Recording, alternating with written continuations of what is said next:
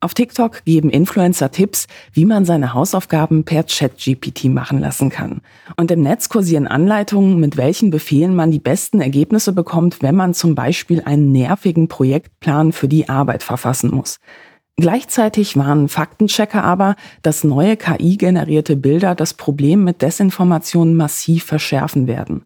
Und Gewerkschaften diskutieren darüber, welche Jobs drohen in Zukunft durch Maschinen ersetzt zu werden. Und da geht es wohlgemerkt nicht nur um einfache Aufgabenstellungen, sondern längst auch um das Verfassen komplexer Texte. Und über allem schwebt natürlich die Frage, was macht das mit unserer Gesellschaft und sollten wir diese neuen Technologien regulieren? Über all diese und noch viele weitere Fragen spreche ich heute mit Professor Dr. Doris Wessels. Sie ist Wirtschaftsinformatikerin und lehrt an der FH Kiel. Seit 2018 liegt ihr Forschungsschwerpunkt dabei unter anderem auf den Entwicklungen im Bereich Natural Language Processing und den daraus resultierenden Folgen für den Bildungsbereich. Willkommen beim Denkangebot Podcast. Mein Name ist Katharina Nukun und unser Thema heute lautet ChatGPT und seine Folgen.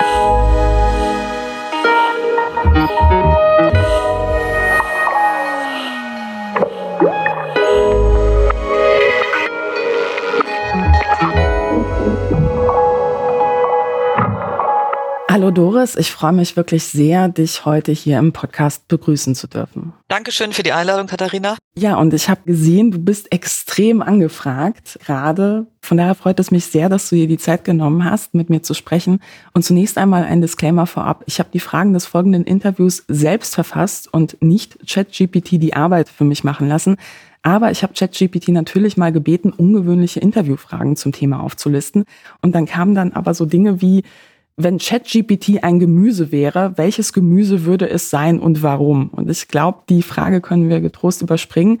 Aber dieser kleine Test zeigt ja auch irgendwie, naja, also so vollkommen perfekt ist das Ganze noch nicht, oder? Nein, in der Tat. Und den Anspruch hat man eigentlich mit diesen KI-Sprachmodellen auch nicht. Es geht ja nicht um die perfekte Suchmaschine. Viele benutzen das ja leider wie eine Suchmaschine und äh, wollen eben faktengecheckte Antworten haben. Und das gibt einfach dieser Mechanismus eines solchen probabilistischen und generativen KI-Sprachmodells auch gar nicht her. Aber das, was du jetzt gemacht hast, ist, finde ich, eigentlich ein toller Anwendungsfall, dass man sich Inspirationen holt. Und aus meiner Sicht ist ChatGPT eine großartige Inspirationsmaschine, auch Imitationsmaschine und so etwas wie, also wenn ChatGPT ein Gemüse wäre, welches wäre es dann? Also amüsiert uns auf der einen Seite und beflügelt auch unseren Geist. Und wenn es dann nicht die Gemüsefrage ist, dann ist es vielleicht die Frage, welcher Mensch oder wie würden wir ChatGPT, wenn es ein Mensch wäre, wie würden wir diesen Menschen charakterisieren? Und das finde ich ist für so eine Diskussion dann auch durchaus hilfreich. Wir haben jetzt schon ganz viele Begriffe benutzt. Wir sprechen von KI, wir sprechen von Language-Modellen. Was ist ChatGPT eigentlich genau? Wie funktioniert das? ChatGPT ist eine Benutzerschnittstelle, so kann man das sehen, ein Zugang, der am 30.11. veröffentlicht wurde von OpenAI aus San Francisco. Und diese Benutzerschnittstelle, die uns dort angeboten wurde, die ist super, super einfach zu bedienen. Also man braucht da gar keine Angst davor haben. Man braucht nur eine E-Mail-Adresse, man braucht eine Telefonnummer. Dann kann man das Ganze kostenlos benutzen. Und man geht dann über diese Benutzerschnittstelle auf ein KI-Sprachmodell zu. Und in dem Fall auf ein Sprachmodell aus dem Hause OpenAI aus San Francisco. Und das ist in der Regel das GPT 3.5 und das ist eine Abkürzung, ein Akronym. Und das steht für Generative Pre-Trained Transformer Modell in der Version 3.5 wenn man die kostenpflichtige Variante hat von ChatGPT, die sogenannte Plus-Variante, die kostet dann so mit Gebühren 23 Euro im Monat, dann kann man auch das GPT in der Versionsnummer 4 benutzen. Aber der normale User benutzt das in der Versionsnummer 3.5. Und Generative Pre-Trained Transformer Modell meint, es ist ein KI-Sprachmodell, was trainiert wurde auf ganz, ganz, ganz viel Dokumenten und Texten, die wir Menschen geschrieben haben. Man hat sozusagen das Internet leer gelesen. Alles das, was da war, hat man als Trainingsdaten benutzt und hat das dann einer Software gegeben, die eine Struktur imitiert, die wir auch im menschlichen Gehirn haben. Und deshalb spricht man auch bei uns Menschen von einem biologischen neuronalen Netz.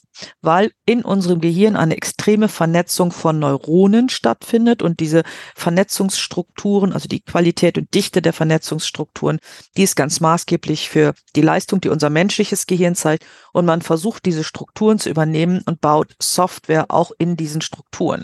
Wie bei uns Menschen, wenn wir geboren werden, sprechen wir auch nicht gleich, sondern wir müssen auch trainieren, wir müssen üben und so versucht man auch diese Struktur dann wieder zu übertragen auf das Softwaregehirn. Das Softwaregehirn wird trainiert, in dem Fall mit ganz, ganz, ganz viel Texten. Und dieses Softwaregehirn bildet dann eigene Strukturen, erkennt Muster, und Wahrscheinlichkeiten, wie bestimmte Wortsilben hintereinander gefügt werden sollten, damit es so aussieht und uns imitiert als Menschen, wenn wir Texte formulieren oder Texte schreiben. Und wie das im Detail funktioniert und wie das im Detail dann aussieht, das ähm, ist dann in gewissen Teilen doch eine Blackbox. Da können wir, weil es eine so komplexe Software ist, die dann sich bildet, durch eigenes, man nennt das dann Machine Learning, also da trainiert, also ist der selbst, so Selbstlernmechanismus in dieser Software drin. Und man nennt das auch dann Deep Learning, weil das eine so tiefe Struktur bildet, die für uns nicht mehr erkennbar ist entsteht eben in der Versionsnummer drei, da wussten wir das noch genau, ein Softwaregehirn mit 175 Milliarden kleiner Verbindungsstrukturen. Man kann sich das ein bisschen wie Stellschrauben vorstellen. Also dieses Software hat trainiert auf dieser unglaublichen Menge von Terabyte von Dokumenten, Billionen von Wörtern und hat dann Strukturen und Muster erkannt und die sind verankert in 175 Milliarden sogenannter Parameter.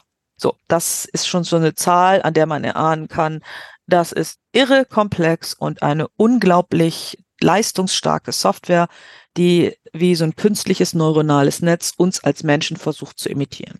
Und nicht mehr und nicht weniger. So, das heißt, sie kann bestimmte Merkmale von uns imitieren, aber sie hat eben nicht die Qualität, die wir als Menschen haben. Also sie ist nicht vergleichbar mit einem biologischen neuronalen Netz. Ich habe letztens abends mal Langeweile gehabt und da habe ich ChatGPT darum gebeten, einen viralen Tweet zu verfassen. Und das, was dann kam, war eigentlich gar nicht so unclever. Ne? Also der Tipp war, sowas zu twittern wie, es ist toll, wie Musik einen zurückversetzen kann an unterschiedliche Orte und in unterschiedliche Zeiten der Erinnerung. Und dann sollte man fragen, was ist dein Lieblingssong und wo bringt der dich so von der Erinnerung hin? Und das fand ich ganz clever, weil der Algorithmus von Twitter ja natürlich Sachen pusht, die viele Antworten bekommen. Das heißt, wenn ich etwas verfasse, wo viele Leute reagieren, kann das schon durchaus viral werden. Ich habe das dann zwar nicht getwittert, aber ich kann mir ja vorstellen, dass einige Leute diese Tipps exakt so ausführen und das eben nicht nur als Inspiration nutzen. Da gibt's etwa so einen Typen auf Social Media, der darüber gerade berichtet, immer so mit täglichen Updates, wie er ChatGPT eine Investmentstrategie hat entwerfen lassen für ihn und wie viel das jetzt gerade pro Tag abgeworfen hat. Und ein anderer hat sich Tipps zum Projektlaunch für einen Online-Shop geholt. Wofür hast du ChatGPT eigentlich schon genutzt oder was sind so die interessantesten Anwendungsfälle, die du gesehen hast in den letzten Wochen und Monaten? Deine Beispiele, die du genannt hast, sind natürlich schon ganz faszinierende Beispiele.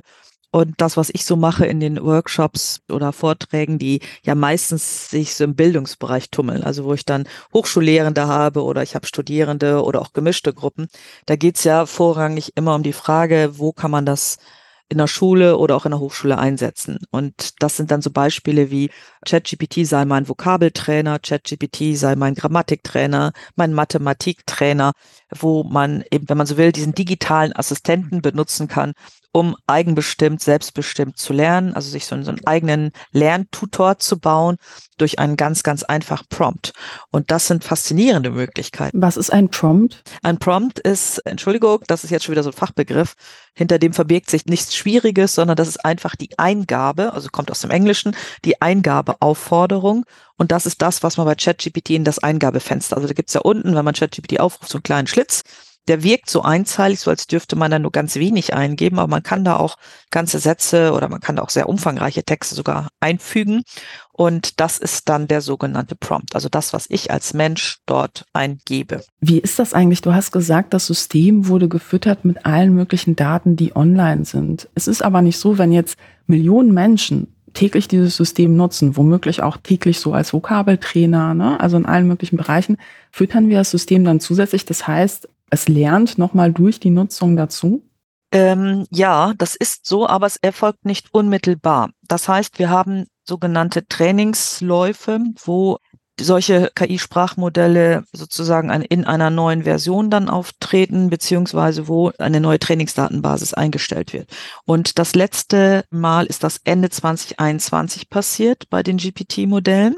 Es gab dann leichte Modifikationen, aber die Welt von ChatGPT, die endet 2021. Das, was danach passiert, kennt das Modell nicht, weil die Trainingsdaten das letzte Mal zu diesem Zeitpunkt dort eingeschleust wurden es gibt immer so leichte Irritationen und auch Diskussionen, weil zum Beispiel der Ukraine-Krieg soll dann angeblich doch irgendwie bei ChatGPT bekannt sein, obwohl das nach 2021 passiert ist. Das kann sein, dass durch die ähm, spezielle, dass durch das ChatGPT 3.5, das ist ja nochmal eine spezielle Variante, dass da noch so ein bisschen was reingegangen ist. Aber grundsätzlich muss man sich merken, die Welt endet 2021. Jetzt trainieren wir ja weltweit mit Hunderten von Millionen von Menschen quasi jeden Tag und arbeiten jeden Tag mit ChatGPT. Und dieses, das, was wir so in der User-Interaktion machen, das wird natürlich von OpenAI, von dem Anbieter genutzt werden in irgendeiner Art und Weise. Aber wir bezahlen die Nutzung natürlich mit unseren Daten, mit unserer Interaktion. Aber in welche Art und Weise das dann im Detail zurückfließt in die neuen Modellvarianten, das entzieht sich unserer Kenntnis. Und man muss auch wissen, dass die neueste Modellvariante, das GPT-4, eine völlige Blackbox ist. Da hat OpenAI als Anbieter gar nichts veröffentlicht. Wir wissen nicht, was die Trainingsdaten sind. Wir wissen nichts über die Softwarestruktur und Architektur und wir wissen auch nichts über die Anzahl der Parameter. Das sind so der, diese Verbindungselemente, die maßgeblich für die Leistungsstärke, aber auch die Komplexität eines solchen Modells stehen. Es gab ja auch Länder, in denen die Aufsichtsbehörden im Bereich Datenschutz eingeschritten sind und gesagt haben, Leute, so geht das nicht. Wir untersagen jetzt an dieser Stelle die Nutzung, bis da nachgezogen wird. Hältst du das für richtig? Das war die äh, Geschichte in Italien. Ähm, mhm. da ähm, hat wohl ein Schüler ChatGPT sein Leben und all die Probleme eines 13-jährigen Jungen anscheinend anvertraut. Und das ist dann eben zum Anlass genommen worden, ChatGPT erstmal zu verbieten aus Gründen des Jugendschutzes und des Datenschutzes. Das ist aufgehoben worden zwischenzeitlich. OpenAI musste nachbessern, hat auch nachgebessert. Wir können jetzt auch Einstellungen wählen bei OpenAI, dass das, was wir dort eingeben, nicht zu Trainingszwecken genutzt wird. Also da ist sehr stark nachjustiert worden. Ich halte das für nicht richtig, zumal diese Diskussion sich ja sehr stark auf ChatGPT fokussiert, so als gäbe es nichts anderes. Das ist einfach nicht der Fall. Ähm, ich habe mich ja seit Jahren und auch mit meinen Mitstreitern von dem virtuellen KI-Kompetenzzentrum Schreiben lernen und Lernen mit KI haben wir im letzten September vor ChatGPT gegründet und wir hatten uns zuvor seit 2020 sehr intensiv mit KI-gestützten Schreibwerkzeugen beschäftigt. Von denen gibt es also einen, einen kontinuierlich wachsenden Markt und eine fast schon unübersichtliche Anzahl von KI-gestützten Schreibwerkzeugen. Die nutzen auch alle diese Sprachmodelle im Hintergrund. Das heißt, ein Verbot von ChatGPT greift überhaupt gar nicht, weil man sich ein Tool herausnimmt, natürlich jetzt den populärsten Vertreter, aber es gibt eine unüberschaubare Anzahl anderer Tools, mit denen ich auch diese KI-Sprachmodelle nutzen kann. Und ich kann mit Tools ähm, in dem Bereich dieser KI-gestützten Schreibwerkzeuge, wenn ich ein Thema eingebe, mit drei Klicks mir zwei, drei Seiten relativ hochwertigen Text generieren. Ich kann mit einigen dieser Werkzeugen mir auch Literaturquellen einbauen lassen, die es auch wirklich gibt. ChatGPT generiert ja auch sehr kreativ Fake-Literaturquellen. Auch da müssen wir viel, viel mehr informieren, dass Menschen das auch erkennen, dass auch hier dieses muntere Wortsilbenwürfeln, das macht eigentlich solch ein KI-Sprachmodell, eben auch dazu führt, dass auch so eine Literaturquelle wie ein Wortsilbenwürfelergebnis zu interpretieren ist und nicht als eine gecheckte, wahre Literaturquelle verstanden wird. Ich muss sagen, ich bin bei der Entscheidung der Aufsichtsbehörde ambivalent. Also ne, ich glaube schon, dass Leuten irgendwo bewusst sein muss, dass was sie da eingeben, ne, das geben sie halt. Also so, ich würde ja auch nicht auf irgendeiner random Webseite oder irgendeinem Fremden meine komplette Lebensgeschichte erzählen. Andererseits muss ich sagen, naja, also wenn es erst diese Form von Druck braucht, damit große Unternehmen vielleicht auch nachziehen und Nutzern überhaupt die Möglichkeit geben, ihre Einstellungen zu ändern. Wobei da finde ich aus datenschutzrechtlicher Sicht ist ja immer die Frage auch, was ist die Standardeinstellung und wie viele Leute wissen überhaupt, dass sie das ändern können. finde ich das tatsächlich eine extrem wichtige Debatte. Als ich ein Kind war, hatten wir so ein sehr rudimentäres DOS-Chat-Programm bei uns auf dem Rechner. Also das hat wirklich nur ganz einfach die Satzstruktur analysiert und das war wie so ein Fake-Psychologe. Also wenn ich dann beispielsweise geschrieben habe, der Tag war heute ganz schön blöd in der Schule, dann kam die Frage zurück, warum war der Tag ganz schön blöd? Na, also immer mit so einer Frage zurück. Und das wird dann auch ziemlich schnell langweilig. Und wenn ich mir nun vorstelle, ich hätte ChatGPT aber als Kind gehabt, das wäre ehrlich gesagt ziemlich awesome gewesen. Das ist ja so wie ein virtueller Erwachsener, dem es nie langweilig wird, der nie genervt ist und der aus dem Stegreif alles weiß. So wie der Typ, der oben in der Bibliothek gearbeitet hat und den ich einfach gefragt habe, wo steht das? Und der sofort aufgeregt hin und so, ja, hier, leih aus, dann wird's nicht aussortiert. Glaubst du, das verändert auch das Lernverhalten von Kindern? Weil als das Internet aufkam, ich habe unglaublich viel so random gesucht oder wir kennen das über Verlinkungen auf Wikipedia, kommen wir dann plötzlich zu einem ganz anderen Thema. Und bei ChatGPT ist es ja so, das spuckt einen fertigen Text aus. Also diese Ambivalenz kann ich sehr, sehr gut nachvollziehen, ne? weil ähm, da viel Licht, aber auch viel Schatten ist. Also wir haben eine Medaille, die hat zwei extrem ausgeprägte Seiten mit extremen Potenzialen und Chancen auf der einen Seite, aber leider auf, auf der anderen Seite auch extreme Risiken, die wir viel zu spät eigentlich kanalisieren. Diese Entwicklung ist ja nicht neu. Bei den OpenAI hat das 2018 angefangen, aber wir diskutieren jetzt heute im Jahr 2023 über den EU AI Act, durch diese Entwicklung eben auch maßgeblich verändert. Der muss entsprechend angepasst werden an diese Entwicklung. Wir äh, diskutieren jetzt in Deutschland, was wir hier so tun können. Italien diskutiert und hat ein ChatGPT-Verbot verhängt. Das heißt, dieser ganze regulatorische Prozess, der hätte viel, viel früher stattfinden müssen. Also wir hinken immer hinterher, obwohl man das hat vorhersehen können. Also ich habe in der Zeit, also vor knapp zwei Jahren, habe ich einen Gastbeitrag veröffentlicht. Ich habe dort vorgestellt, wie der neue Schreibprozess aussieht, an Beispiel so eines Tools und habe dann eben auch darauf hingewiesen, dass wir zum Beispiel die urheberrechtliche Frage klären müssen. Also wem gehört jetzt dieser Text, der aus solch einem System herauskommt? Ist das mein Text, weil ich den initiiert habe, ich habe den Anstoß gegeben und dann hat ein KI-System das produziert? Wo liegen jetzt die Rechte? Denn mit dem Urheberrecht ist natürlich auch verbunden die Haftung, also das Haftungsrecht, das Strafrecht, das zieht ja so eine ganze Kette nach sich. Aber wir befinden uns im Moment aus meiner Sicht in so einem rechtsfreien Raum, wo nur Fragen existieren, keine Antworten und eigentlich ein, ein riesiges Tuvabu. Und dass uns das passiert ist, finde ich tragisch, weil das vorhersehbar war. Aber man hat das nicht wahrgenommen und man hat es deshalb, glaube ich, nicht wahrgenommen, weil man es sich nicht vorstellen konnte. Also wenn man ChatGPT, ich weiß nicht, wie es dir geht, Katharina, aber wenn man das das erste Mal macht, ist das für die meisten. Es ist vollkommen, es, es haut einen weg, es ist ein Schock. Es ist so das, was Realität geworden ist, was so eigentlich Thema in Science Fiction war. Genau, ne? exakt, ja. Also ich habe das jetzt über die Jahre ja verfolgt und ich hatte immer so kleine Schockmomente. Ne? Immer wenn dann was Neues kam, habe ich gedacht, oh Gott, ne?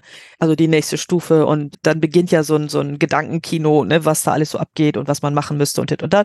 Gemacht, regulatorisch hat man gar nichts. Da haben wir immer wieder ähm, versucht zu sensibilisieren, nichts ist passiert. Ich habe sogar versucht, mit führenden Juristen mich über dieses Thema auszutauschen und die haben mich immer so unglaublich angeschaut, so nach dem Motto, was will sie oder was für ein Problem hat sie? Ich konnte es gar nicht, gar nicht vermitteln. Liest zu viele Science-Fiction-Romane der Vorwurf dann so ist so, ja, ja, das ist Fantasie. Genau, dass das so weit weg ist. Aber ich habe dann Folgendes gelernt, auch durch meine Workshops, die ich dann gemacht habe. Sobald man den Teilnehmern das gezeigt hat, wie sowas funktioniert, die musste ich live dabei sein. Und noch besser ist es, wenn sie selber mal die Taste gedrückt haben bei irgendeinem dieser Tools und sagen so, na, ich gebe was ein, der sogenannte Prompt, der heißt dann in den Tools noch nicht mal Prompt. Der heißt dann was, was ich, worüber möchtest du schreiben? Und dann gibt man das ein. Und wenn man dann selber die Taste gedrückt hat und hat erlebt, dass dort dieser Text für einen produziert wurde von dieser Software. In dem Moment berührt es uns so emotional und die Menschen reagieren sehr unterschiedlich. Ich habe auch Workshop-Teilnehmer gehabt, die waren gar nicht in der Lage weiterzuarbeiten. Also die waren so schockiert, also kreislaufmäßig. Also ich hatte eine Studentin, die hat gesagt, dass, dass mir wird irgendwie richtig kalt und mein Kreislauf reagiert. Also ich muss so ein bisschen sitzen bleiben. Ich kann auch gar nicht schnell aufstehen. Ich gedacht, okay, ähm, das sind schon wirklich harte körperliche Reaktionen, die wir zeigen. Aber ich kann das sehr gut nachvollziehen. Und andere sind euphorisiert. Also die entdecken neue Welten. Und das ist auch so. Das ist, also es ging mir auch so. Bei, selbst bei ChatGPT, ich wusste, das wird ein spannender Moment, wenn ich da jetzt drauf drücke. Bei mir war es der zweite zwölfte, morgens um neun Uhr. Ich war alleine zu Hause und ich konnte danach nicht gleich weiterarbeiten. Ich bin dann so ein bisschen ja, äh, ich, ich war verstört. Ich war verstört. Ich bin dann so ein bisschen umhergewandert und gedacht, oh Gott, also wen muss ich informieren? Was ist zu tun? Was wird passieren?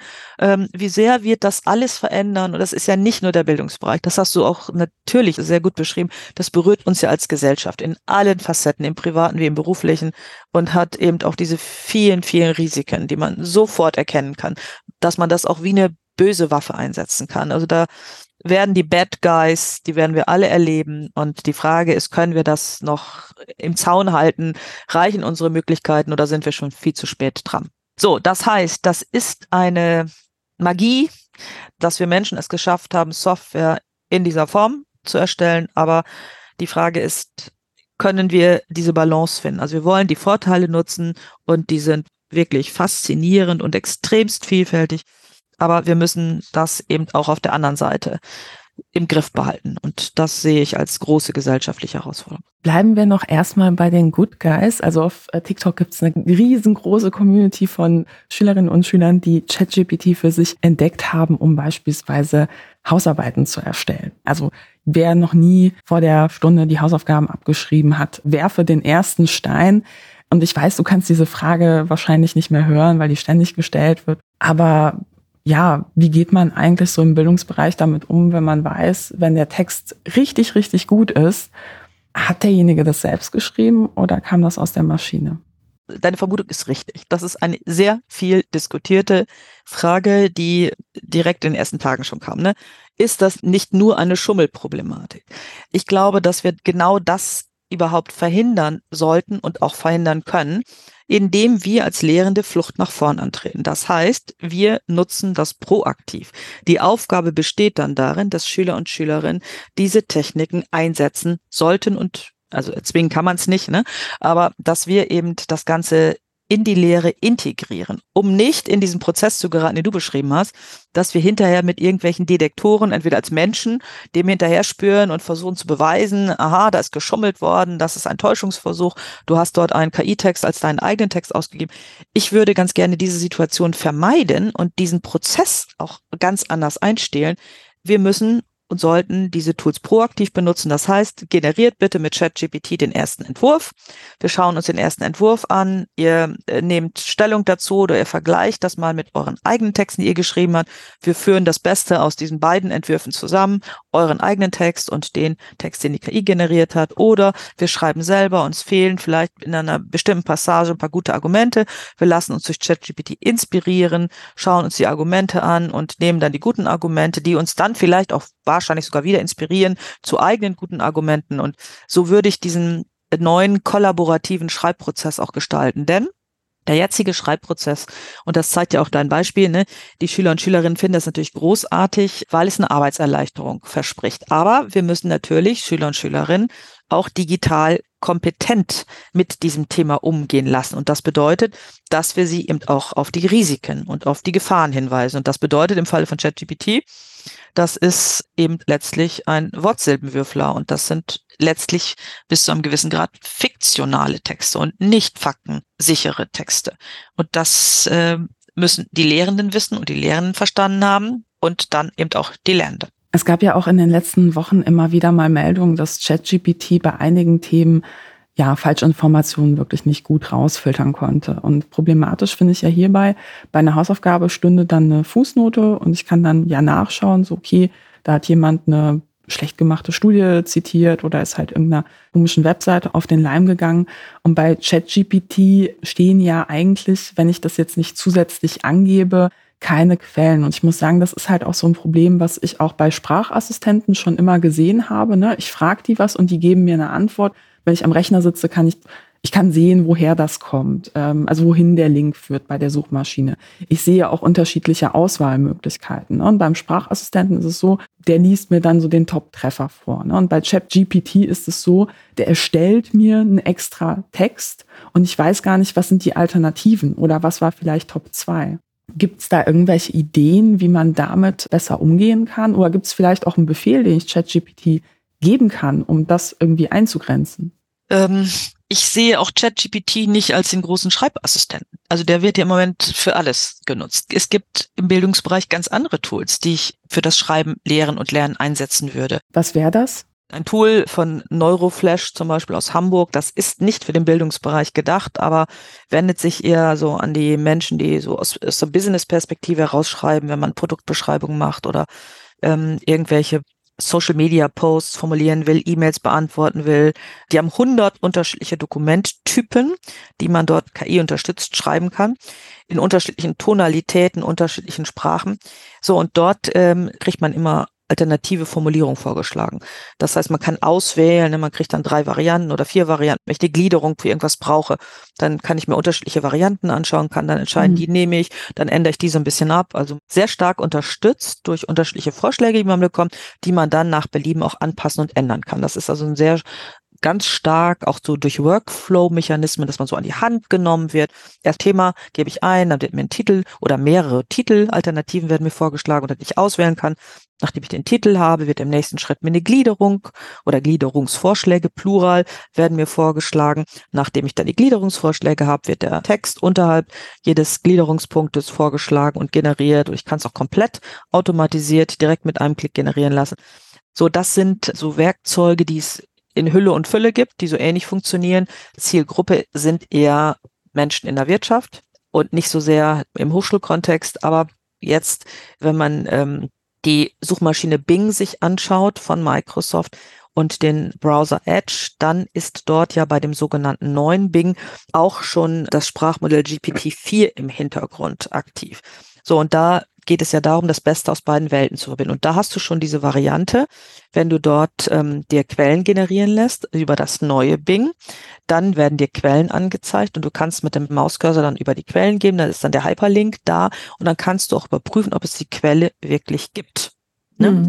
Also da hast du schon einen ganz anderen Prozess, der durch das Zusammenspiel von Suchmaschine mit dem Natural Language Understanding, also ich gebe was ein, was ich will, genauso wie bei ChatGPT, da muss ja die Software verstehen, was ich will. Das nennt man dann Natural Language Understanding. Da greift also KI, um zu verstehen, was ich Mensch will. Dann greift die Suchmaschine, die Suchmaschine sucht, hat Treffer und das Ergebnis wird dann in eine Textform wieder verpackt. Das ist dann wieder so ein generativer Prozess und dieser Gesamttext wird mir dann zurückgespiegelt und angeboten und dann kann ich eben auch bei Quellen darüber gehen und mir anschauen, ob es die Quellen wirklich gibt. Und das ist derzeit kostenlos. Im Hintergrund arbeitet das stärkste KI-Sprachmodell aus dem Hause OpenAI, die Versionsnummer 4 und wird zunehmend mehr genutzt. Also er freut sich großer Popularität. Das heißt, wir haben da schon so eine ja, so, eine äh, Bewegung, die ein bisschen weggeht von dem ChatGPT, wo man in der geschlossenen Welt von ChatGPT, in diesem geschlossenen Modell ist, wo die Welt 2021 endet und wo beim Generieren von irgendwelchen Literaturquellen eigentlich nur Blödsinn passiert. Also das sind Fake-Quellen.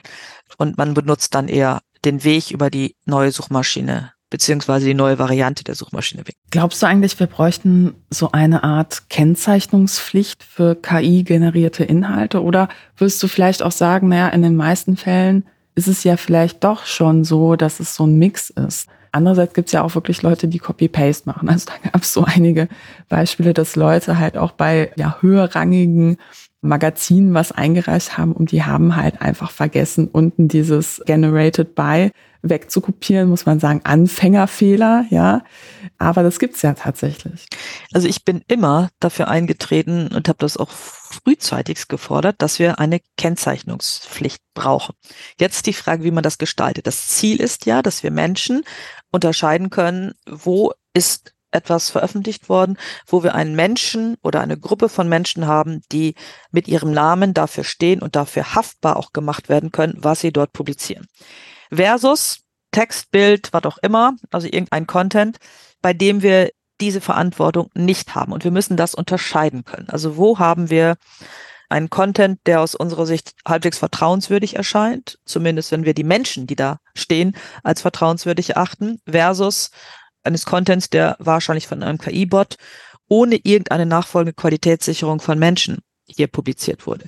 Und diese Unterscheidung brauchen wir ganz, ganz dringend. Und jetzt ist die Frage, wie man das gestaltet. Ja, das ist auch nicht trivial, das zu lösen, aber wir brauchen ein Mindestmaß an Unterscheidbarkeit zwischen Fakten und Fiktion.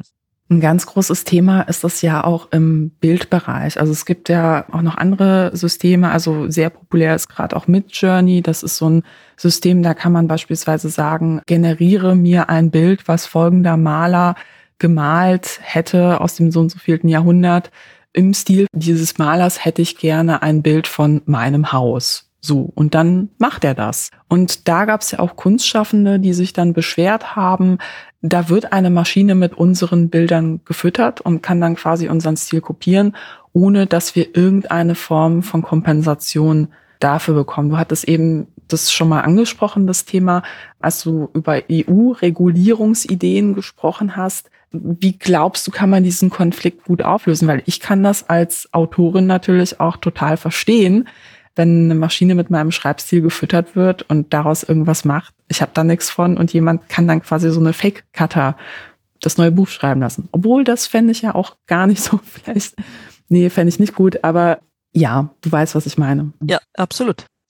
Ähm, das berührt ja diese urheberrechtliche Frage. Also darf mhm. ich, ich skizziere mal so ein Szenario, was wir wirklich als Worst Case empfinden. Und zwar, dass irgendein Anbieter trainiert mit Dokumenten, mit Content, der von uns Menschen kommt. Eine Software hat uns aber nicht gefragt, ob unser Content da wirklich genutzt werden darf. Der wird uns quasi, weil wir den veröffentlicht haben, das ist ja so im Bereich Open Data, Open Science, auch im wissenschaftlichen Bereich durchaus üblich, können aber auch Kunstwerke sein, das kann alles Mögliche sein. Also so, das war irgendwie da, wurde abgegriffen, wurde zu Trainingszwecken gebraucht.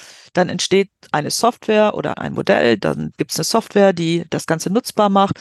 Und wir werden dann Kunden und Anwender dieser Software und müssen dann kostenpflichtig diesen Service benutzen. Das heißt, wir bezahlen dann für das, was uns quasi widerrechtlich oder gefühlt zumindest einfach so geraubt wurde. Und das ist so ein Szenario, was immer wieder diskutiert wird. Das geht nicht. Also man kann jetzt nicht solchen Anbietern hier Tür und Tore öffnen. Die dürfen alles abgreifen von uns, ungefragt, und es uns quasi hinterher wieder in einer anderen Form verkaufen. Also im Bereich Text gibt's ja für Autoren die VG Wort. Ich bin da auch. Ne? Das heißt, das war mal damals auch die Diskussion, als Kopierer aufkam, das Internet und so weiter. Und es ist ja so, dass bei jedem Gerät Datenträger halt so eine Mini, Mini, Mini-Abgabe noch draufgelegt wird und die bekommen Autorinnen und Autoren dann durch so einen total komplexen Prozess halt irgendwie zum Teil ausgeschüttet. Braucht man sowas für KIs? Ja, ich wäre auch auf den Begriff gekommen, denn ähm, Thomas Hören, Professor an der Uni in Münster, der hat letztens in einem Podcast genau das auch in die Diskussion gebracht. Er hat gesagt, wir brauchen wahrscheinlich neue Formen von Verwertungsgesellschaften, so speziell für diesen Bereich. Und das fand ich durchaus sehr, sehr interessant. Ich hatte das zuvor noch nicht gehört, aber in diese Richtung geht die Diskussion anscheinend in den Kreisen der sehr versierten Juristen oder Juristinnen in Deutschland. Ich hatte das zuvor eben noch nicht mitbekommen. Aber das könnte so ein Weg sein. Aber wir sind so bei der Frage der Kompensation und wer darf eigentlich welchen Content nutzen. Also wie dürfen dann Modelle trainiert werden und was darf dann in der Kommerzialisierung, in der Nutzung dieser Modelle hinterher passieren. Da entstehen einfach sehr, sehr viele rechtliche Fragen, die maßgeblich urheberrechtliche Fragen sind. Also wir haben jetzt schon über Hausaufgaben gesprochen, wir haben über Kunst gesprochen, über Texte, aber die Anwendungsmöglichkeiten sind ja durchaus komplexer. Ne? Wenn wir beispielsweise Kundenhotlines nehmen oder im Bereich Medizin gibt es ja schon länger KI-basierte Systeme, die viel besser daran sind, beispielsweise so einen Tumor frühzeitig auf Bildern zu erkennen. Was sind so vielleicht Bereiche, die man noch gar nicht auf dem Schirm hat? wo KIs tatsächlich Arbeitsplätze ersetzen oder verändern könnten. Du hast vorhin den Musikbereich nicht genannt. Erzähl. Ja, auch da, KI-generierte Musik ist ja auch ein ganz, ganz großes Thema. Ach stimmt, da gab es sogar letztens so einen Fake-Hit, der ist richtig viral gegangen. Und dann stellt sich raus, hoch, war gar nicht die Person. Genau, das war Drake and Weekender. Da hieß es ja, das sei ja alles KI generiert. Dann hatte ich gestern gelesen, also so viel ist dann doch gar nicht KI generiert worden. Also da steckt dann doch wieder ganz viel menschliche Leistung drin. Aber das zeigt eben auch wieder, dass wir das von außen gar nicht erkennen können. Ne? Wir können gar nicht so auf den ersten Blick erkennen, stammt das wirklich jetzt von diesen Musikern oder Künstlern oder wie, wie hoch oder wie klein ist der KI-Anteil, der da reingegangen ist. Und das heißt so, diese Grenzen, die verschwimmen ja zunehmend. Also gestern war die Ankündigung äh, von der Google Google I.O., der Entwicklerkonferenz, was Google alles in der Schublade hat und was dann der Google Bart alles können soll. Und der soll dann auch ein Multi modales Werkzeug werden. Das heißt, wir können dann aus solchen Tools heraus, also BART ist dann wie ChatGPT quasi, aber wir können dann aus solchen Werkzeugen heraus, können wir Bilder generieren, wir können äh, Videos generieren. Das wird überall mit drin sein. Das heißt, wenn wir in einer Textverarbeitung oder Word demnächst sind, das ist ja ein Microsoft-Produkt, dann werden wir dort das generative Schreiben mit drin haben. Oder bei Excel werden wir mit, was weiß ich, Help Me irgendwie. Yes, erlöse mich, erlöse mich. Ja, danke. ja, also wir werden das, das ist ja überall dann drin. Ne? Das ist so, so, so ubiquitäre Technologie, die ist egal, bei welchem Anbieter, welchem Tool du drin bist. Es ist überall mittelfristig, also manches heute schon, aber äh, sicherlich werden wir das in diesem Jahr noch erleben, dass das quasi überall bis zu einem gewissen Grad mit drin ist wenn du jetzt ein neues Buch schreibst, dann wirst du selbstverständlich, wenn du das in irgendeinem Textverarbeitungssystem schreibst, wovon ich mal ausgehe, LibreOffice, dann, dann wirst du, du, du wirst diese Technologie, da wirst du gar nicht drauf vorbeikommen. Also die werden wir alle benutzen und wir werden hinterher, und das merkt man in den letzten Jahren schon bei den KI-Schreibwerkzeugen, dass man hinterher nicht mehr sagen kann, also diese Zuordnung, diese naive Vorstellung, dass wir sagen können, der Satz kommt von KI, der Satz kommt von mir oder dieser Abschnitt von mir und so weiter diese Unterscheidung werden wir gar nicht machen können, weil das alles so, so zusammenfließt und ineinander übergeht und mich inspiriert und eine Koproduktion von Mensch und Maschine ist. Und man kann diese Kennzeichnungserklärung, also ich habe das dann bei uns an der Fachhochschule vorgestellt und es ist auch entsprechend auch an anderen Hochschulen aufgegriffen worden, wie man das ganz praktisch machen kann. Kennzeichnungserklärung und neue Form von Eigenständigkeitserklärung, wenn Studierende Hausarbeiten oder Abschlussarbeiten abgeben. Und da kann man manchmal mit einem Prompt arbeiten und sagen, ich habe für diese im Kapitel sowieso den Teil durch ein Prompt generiert, aber an vielen Stellen bei diesen Werkzeugen hast du gar nicht den Prompt, sondern das fließt alles ineinander über. Man kann ja nur sagen, ich habe die und die Werkzeuge benutzt und diese Werkzeuge habe ich vielleicht in Kapitel 3 ganz stark eingesetzt oder anderes Werkzeug in Kapitel 4. Wir haben ja eine große, große Vielfalt an Werkzeugen. Und das sollte man dann transparent machen, auch kennzeichnen. Aber so etwas darf dann natürlich auch nicht abgestraft und sanktioniert werden, sondern wir müssen dann auch diese Digitalkompetenz in der Nutzung des Einsatzes dieser Werkzeuge positiv bewerten. Und das haben wir bislang noch nie gemacht im Bildungsbereich. Also das ist ein völlig neuer Ansatz, aber diesen Weg werden wir gehen müssen.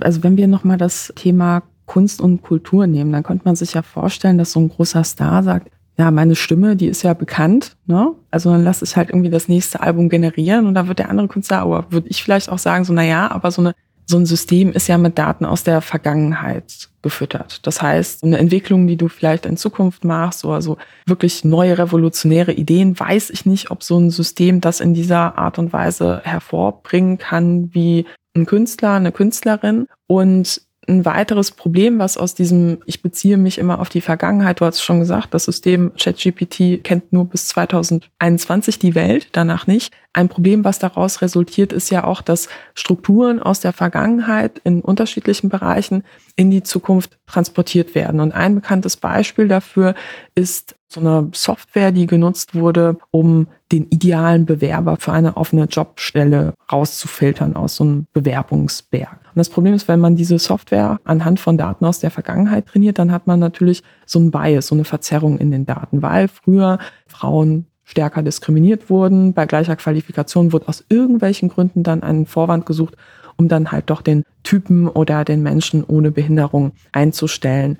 Gibt es da eine Möglichkeit gegenzusteuern?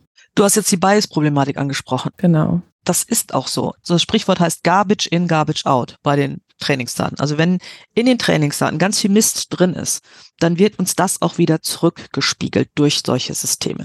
Das heißt, es hängt ganz, ganz stark von der Qualität der Trainingsdaten ab, was wir dann hinterher auch in dem Ergebnis sehen. So, und wir wissen, wenn da ganz viel rassistisches, sexistisches, diffamierendes Material in Trainingsdaten drin ist, dann artikuliert sich das und dann spiegelt sich das auch in den Ergebnissen wieder. Das heißt, wir werden, und das macht man auch, man versucht in den Trainingsdaten diesen Content, den man nicht haben will, zu identifizieren. Also man bemüht sich darum, solche Trainingsdatensätze so gut es geht zu kuratieren. Allerdings sind das solche immensen Datenmengen, die man bislang gebraucht hat, um solche Modelle zu trainieren, dass das natürlich eine Sisyphus-Arbeit ist. Und das ist dann so eine Alignment-Problematik. Also wenn wir beide jetzt so Content bewerten sollten, da werden wir wahrscheinlich, wenn, und wenn wir aufgefordert werden, bestimmtes Material rauszunehmen, schon unsere unterschiedlichen Bewertungsmaßstäbe haben. Ich denke, das wird ähnlich bei uns beiden sein, aber wir werden das persönlich unterschiedlich bewerten und sagen, also das ist für mich noch tolerabel, das geht noch, kann man auch anders sehen, das ist nicht ganz eindeutig, wir werden mal mehr oder mal weniger streng sein. Und je nachdem, zu welchem Zeitpunkt man mich fragt, habe ich ja auch eine andere Meinung, weil unsere Gesellschaft wird ja beispielsweise auch liberaler in vielen Bereichen und so weiter und so fort. Genau, da hängt so politische Einstellung dahinter. Es hängt natürlich auch unser Kultur- und Werteverständnis dahinter.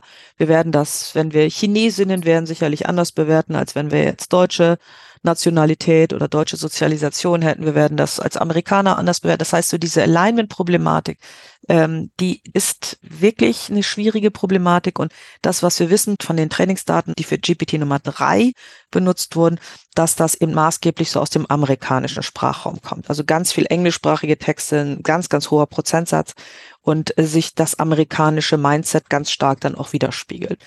Ähm, das wollen wir nicht, deshalb brauchen wir auch digitale Souveränität in Deutschland und wir müssen mit hoher Intensität und viel mehr Engagement dafür sorgen, dass wir deutsche beziehungsweise europäische Sprachmodelle bekommen.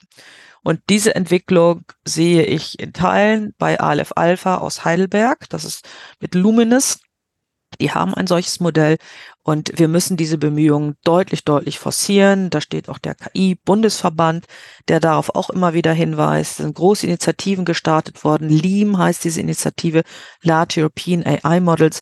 Und ähm, das ist auch glücklicherweise mehr so ins gesellschaftliche Bewusstsein gerückt, dass diese Abhängigkeit von amerikanischen Sprachmodellen, demnächst vielleicht von chinesischen Straf, Straf, äh, hätte ich schon Strafmodell, ähm, Sprachmodelle, ähm, dass das auf Dauer gefährlich sein kann und dass wir darauf auch nicht setzen sollten, sondern wir müssen für unsere digitale Souveränität mit eigenen Sprachmodellen kommen, weil die natürlich unser Kultur- und Werteverständnis deutlich besser widerspiegeln und wir mehr auch Einblicke haben. Und der EU AI Act ähm, hat auch klar erkannt, dass wir mehr Transparenz brauchen bei den Trainingsdaten. Also wir müssen besser einsehen können, was ist da drin, welche Qualitätsmaßstäbe sind dort eingesetzt worden, wie ist das Kuratieren, wie hat das stattgefunden und das äh, ja, wird intensiv immerhin jetzt diskutiert. Das ist schon mal ein Fortschritt, aber man ist einfach ein bisschen spät dran mit diesen Diskussionen. Du hast eben schon angesprochen, es gibt ja diesen Vorstoß auf EU-Ebene, da eine Regulierung reinzuziehen. Was sind die Dinge, wo du sagen wirst, das ist eine gute Idee? Einige hast du ja schon angesprochen. Oder was sind auch vielleicht Dinge, wo du das Gefühl hast, so, oh, da ist noch eine Lücke, ne? Oder da hat man das vielleicht noch nicht gut durchdacht? Tja, wo hat man das nicht gut durchdacht? Ähm, der EU AI Act, der sieht so ein Stufenmodell vor nach Risikoklassen sozusagen abgestuft, ne? So weniger Risiko, mittleres Risiko, hohes, sehr hohes Risiko. Risiko in Bezug auf was? Ähm, Risiko auf Nutzung von KI, also von irgendwelchen KI-Lösungen. Und jetzt kommt so ein generatives KI-Sprachmodell um die Ecke über ChatGPT, ne? So ist das ja sehr prominent und, und sehr gut vorstellbar für viele. Und das lässt sich jetzt nicht auf so eine Risikostufe einsortieren. Diese Risikostufen, finde ich, die passen ganz gut für autonome Fahrzeuge. Kann ich mir sehr gut vorstellen. Da habe ich so teilautonome Fahrzeuge, dann habe ich vollautonome Fahrzeuge und so weiter. Da sieht man so ein Stufenmodell, ne, je autonomer, desto gefährlicher, desto risikoreicher. Und da passt dann eine solche Struktur. Wenn aber so ein Tausendsasser wie so ein KI-Sprachmodell um die Ecke kommt, dann kann ich diese Risikostufen nicht wirklich bilden, weil die Risikostufen ergeben sich dann durch die Art und Weise, wie ich ein solches Modell nutze. Und die sind so extrem vielfältig, man nennt das dann auch General Purpose AI, die ich jetzt nicht einfach mal so in so ein paar Klassen einsortieren kann.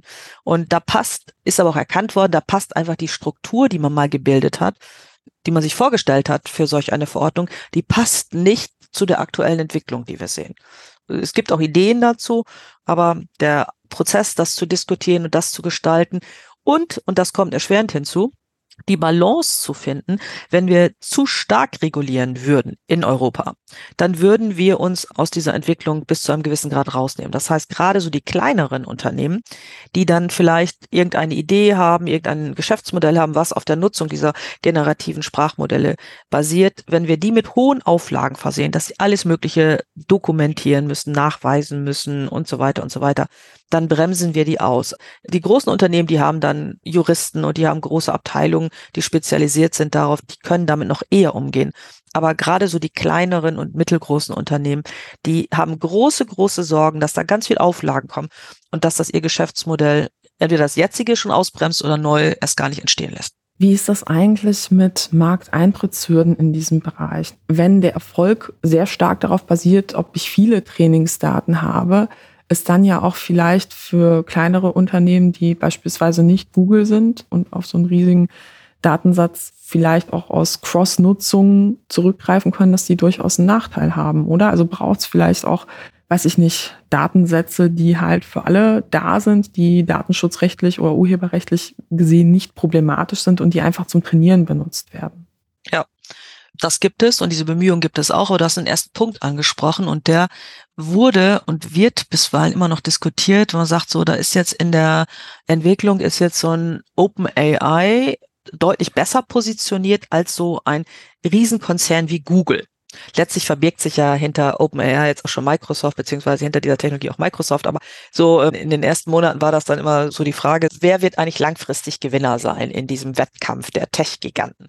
Da griff immer dann das Dokument, was du, äh, das Argument, was du gebracht hast. Man sagt, ja, aber Google hat einen solchen Datenschatz. Also die werden ganz stark profitieren davon, dass sie so viele Daten haben über ihre langjährige Erfahrung und diese intensive Nutzung der Suchmaschine. Und das denke ich auch. Also, dass das auf Dauer ein ganz, ganz großer Wettbewerbsvorteil ist im Vergleich zu anderen Anbietern. Da gab es ja vor einigen Wochen so einen Leak, der angeblich von einem Google-Mitarbeiter stammt, wo es hieß, ganz ehrlich unter uns gesagt, die Community-driven Open-Source-Projekte, die sind krass am Aufholen. Also die könnten uns auch überrunden. Glaubst du, da ist was dran? Ja, könnte ich mir schon vorstellen. Das ist in die letzten Jahre immer schon passiert. Also sobald man eine starke Kommerzialisierung gesehen hat, gab es immer die Gegenbewegung. Es gab immer so eine Open Source Bewegung. Das ist so eine Illusa AI zum Beispiel wo ich immer gedacht habe, okay, also da bäumt sich jetzt ganz viel dagegen auf, die sagt so, ihr seid mal angetreten und sollte KI zum Wohle der Menschheit und für alles so. Don't be evil. Die OpenAIs sind ja so ganz altruistisch und idealistisch damals aufgetreten so und haben sich dann aber nach kürzester Zeit ja 2019 war ja auch wirklich Schluss mit lustig. Dann waren sie Profit und eben äh, auf einem ganz anderen Trip unterwegs und dann entstand eben diese Gegenbewegung und ich glaube, dass wir als Konsumenten, wir als Bürger, wir als Gesellschaften wir haben auch ganz viel Macht und die zeigt sich dann auch in diesen Open Source Bewegungen. Von daher, ja, ich könnte mir das sehr gut vorstellen. Vielen Menschen macht diese Entwicklung ja auch Angst.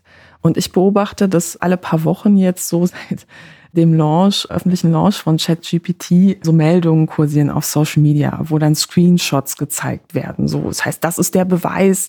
ChatGPT entwickelt ein Bewusstsein und will ausbrechen. Und da hat man ja so gleich äh, Bilder vom Terminator im Kopf. Kannst du uns diese Angst nehmen? Oder ist da was dran? Vielleicht bin ich zu naiv, weil ich keine Angst entwickle bei dem Thema. Aber ich bin da tatsächlich entspannt wir können, wir haben vorhin, als wir uns ausgetauscht haben, unser erstes Erleben mit diesen Tools, da, da haben wir beide so von Magie gesprochen und das ist wie Science Fiction, ne? So, und, und wir können das gar nicht ausblenden. Also wer viel Science Fiction Filme gesehen hat, der, der fühlt sich in so einem Science Fiction Film und hat so Momente, wo er sagt, das ist jetzt alles so spooky, das ist wie Science Fiction und das ist wie so ein fließender Übergang. Aber wenn man das dann so ganz rational und ganz analytisch sich anschaut. Und man schaut sich diese Mechanismen an, wie dieses Wortsilbenwürfeln passiert, da würde ich sagen, nee, da sind wir noch weit entfernt von Bewusstsein. Und wir müssen uns immer wieder bewusst machen, das ist eigentlich strohdove Software, die ja nicht inhaltlich versteht, was sie da tut, sondern das ist alles nur pure Statistik in einer formvollendeten, überragenden Form ja, die uns glauben lässt, dass dahinter ein kluger Kopf steckt und wirkliche Intelligenz. Aber das ist eine maschinelle statistische Intelligenz in Anführungsstrichen. Aber es ist nicht mehr. Und dass solche generativen KI-Modelle durchaus mehr können als nur so ein bisschen Text generieren, ja, das ist so, das sind so emergente Fähigkeiten. Aber für mich ist das jetzt nicht eine starke KI, ja, sondern das ist immer noch schwache KI, die so ein bisschen mehr zeigt, aber ähm, wie das in der Zukunft dann ist, das ist ähm, natürlich eine Frage, aber ich bin an der Stelle entspannt. Dieses Alarmistische, damit erzeugst du natürlich Aufmerksamkeit. Ne? Das ist dann auch das, was du gesagt hast, so klickstarke Überschriften generieren und so weiter, ne? Oder irgendwas so Virales raushauen. Äh, das gelingt einem natürlich mit solchen Überschriften gut. Und damit sind wir auch schon am Ende dieser Folge angekommen. Wenn euch das Gespräch gefallen hat, abonniert gerne den Podcast und lasst eine Bewertung auf der Plattform eurer Wahl da. Besonders danken möchte ich diesmal auch wieder einigen ausgewählten Spenderinnen und Spendern. Dank geht raus an Nikolas, Markus, Michaela und Alexander, Susanne und Nora. Danke auch an alle anderen, die es ermöglichen, dass der Denkangebot-Podcast ohne Werbung auskommen kann. Und es gibt auch wieder einige Termine mit Lesungen und Veranstaltungen von mir zum aktuellen Buch Gefährlicher Glaube, die radikale Gedankenwelt der Esoterik, wo es auch viel um das Thema Rechtsextremismus in der Esoterik-Szene und Verschwörungsideologien in dieser Szene geht. Alle Infos dazu findet ihr in den Show Notes. Und damit bleibt mir nur zu sagen, Tschüss und bis zum nächsten Mal.